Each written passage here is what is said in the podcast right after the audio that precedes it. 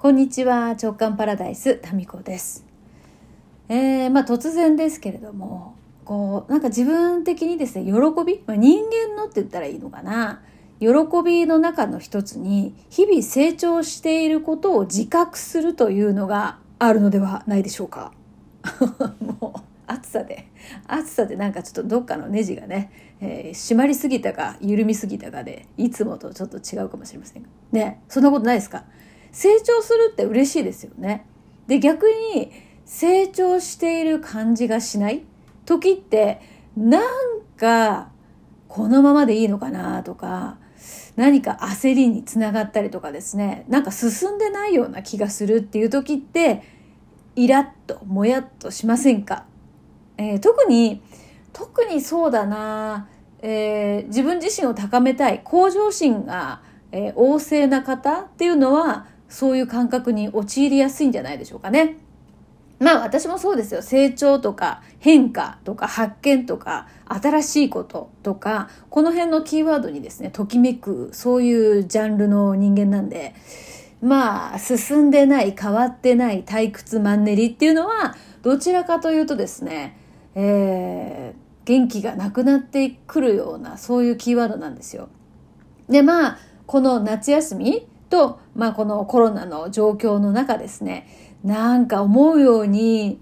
なんか足取りが、その、おと足が進まないというか、進んでるような気がしない。そういうこう環境とかね、まあ気候的なこの暑さとかもそうかもしれないですね。あと暑さによる体調とかね。まあそういうのでなかなか進んでる感じが実感が持てないというのは私だけではなく皆さん共通の感覚ではないでしょうか。だからみんな、みんなそうなのよ、きっとね。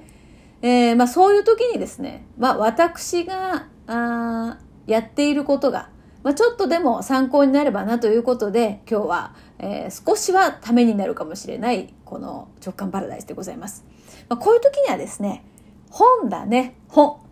読書。これがいい。うん。まああのー、そうですね。まあ本もね、なかなかほら、ちょっと読んだら眠くなるとかさ、ちょっと読んだらお母さんと言われるみたいなところで、なかなか集中して読めないこともありますけど、うーん、まあでも子供がよなんかやってる横でね、ちょっと1ページ2ページ読むっていうのでも、あの、立派なですね、自分の成長につながる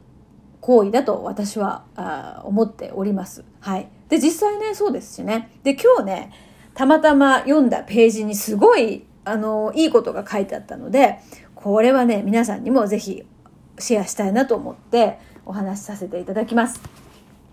えー、このね、夏、私が興味があるテーマは、あの、発想とか、新しいアイデアってどういうところから生まれてくるのかというところに、まあ、最近ですね、興味があるんですね。というのも、えー、マイケル・マハルコさんという、この、この間も紹介しましたけどね、えー創造性開発の専門家、まあ、世界的にも有名な方みたいで、でもこの方の本を、まあ、手に入れてですね、それを読んでいてなかなか面白いんですね。ちょっとね、うん、まあ、わかりにくいところもある本なんですけど、クリエイティブシンキング入門ということで、2013年に出版されている本でね、もうこれはですね、中古本でですね、しかなくて、定価の倍ぐらいの価格、5000円近くでですね、私は買いました。はい。どうしても読んでみたくってね。えー、まあ私の、まあちょっと全体的なこう本の好みとして、新しいですね、こうビジネス本とかいうよりか、古い本が好きなんですよ。うん。古く読み継がれてるというか、名所？うん。で、ちょっと難しいところもある本。それはでも読み飛ばしたりもするんだけど、なんかね、そういうこう、普遍的なことを書いてる本が好きですね。で、最近のビジネス書ってやっぱ売れるタイトルうーん、タイトルがなんかもうね、なんていうか、一時的にこう、売れればいいみたいな、なんかそういう匂いがあって、まあ、どれも書いてることが同じに見えてしまってですね、あんまりこう、いいなと思う本に巡り合えないんだよな。まあ、そういうこともあってですね、この、えー、マイケル・マハルコさんのクリエイティブ・シンキング入門、ね、アイデア・バイブルっていうね、この本と、えっと2冊あの今読んでおります。で、その中でごご紹介したいのはね、人はいかにすれば変われるのかっていうところで、えー、書いてあったことなんですけど、えっ、ー、とね、うんとえっ、ー、とねちょっと待ってよ人はいかにすれば変われるのかえっ、とねちょっと要約してお伝えすると、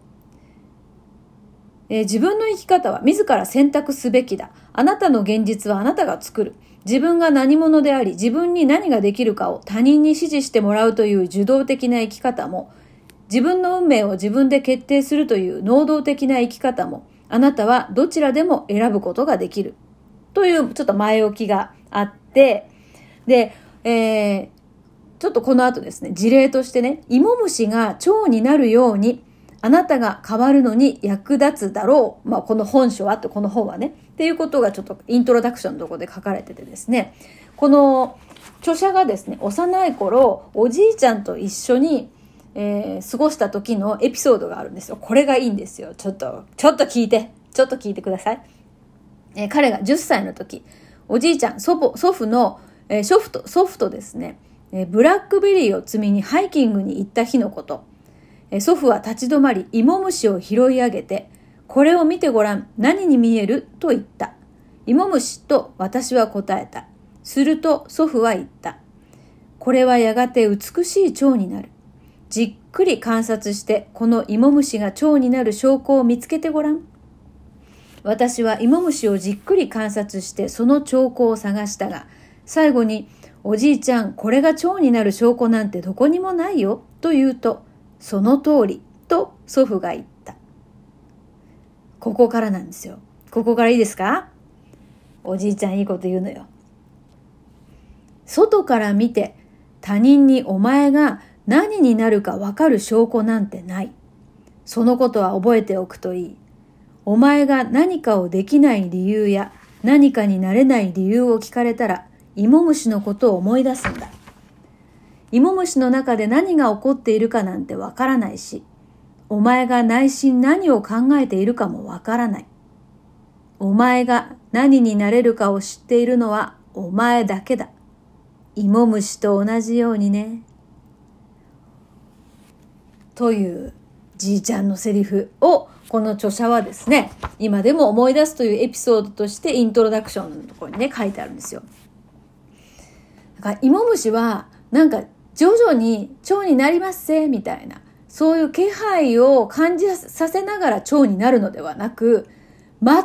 く蝶の蝶の字も芋虫の時にはないわけですよ。羽も生えてなければ、ね、ずんぐりむっくりしてるけれども、誰もこれが蝶になるなんて思わない。けれども、芋虫は本能的に知っていて、で、えー、その時が来たら蝶になる。というようなエピソードなんで、たとえその周りからですね、なんやかんや言われようとも、私は蝶になるのよという、まあそういうこう、芋虫の時代からですね、自分が何者かっていうのを自分しか知らねえんだぞっていう人からなんて言われようと周りの評価が何だろうと、ね、ということをおじいちゃん言ってるわけですよ。で、この後にですね、ちょっと面白い、その科学的な、えー、あの知識がこう書いてあるんだけど、ちょっと要約するとね、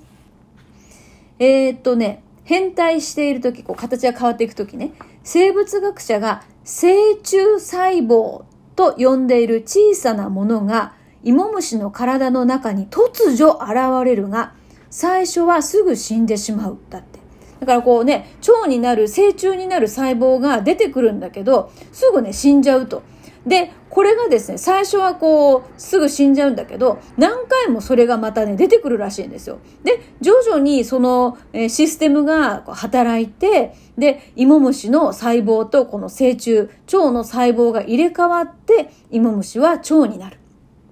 で、これは一人の人間がクリエイティブになるというプロセスの見事な比喩になっている。だって。いやー、そうだなと思いますね。で、まあいろんな方の私もですね、えー、自分開花、その方のまあ人生の次のステージとか、えー、今までと違うことをやっていくとかですね、そういうこう、まあ芋虫から蝶に変わるような瞬間っていうのをおかげさまで、うんまあ、そばでね見せていただける、まあ、お仕事立場なんですけども本当にこの芋虫の時には全くね見えなかった、うん、次なるステージっていうのが実は用意されているというのが人生の面白さだなって常々思うわけですよ。うん。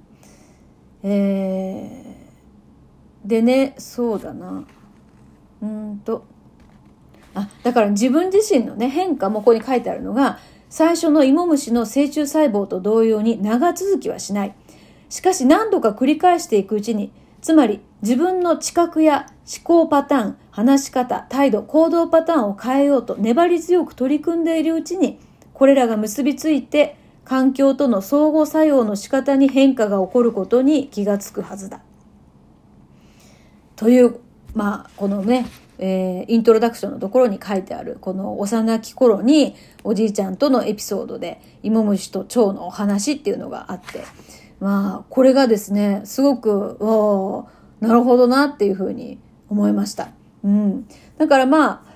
まあ自分の中にある可能性、本来自分は何者なのかっていうのは、うんと、まあ決まってるというか、決まってる、うん、自分の今の自分とは、まあ、えー、なんていうかな、頭では想像つかないような可能性が自分の中にあって、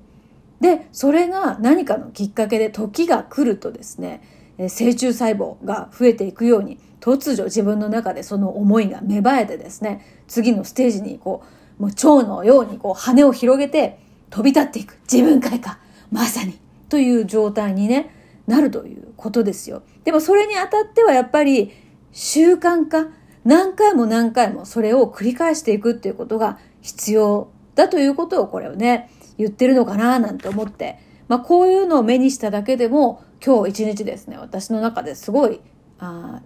なんか満足感がありました。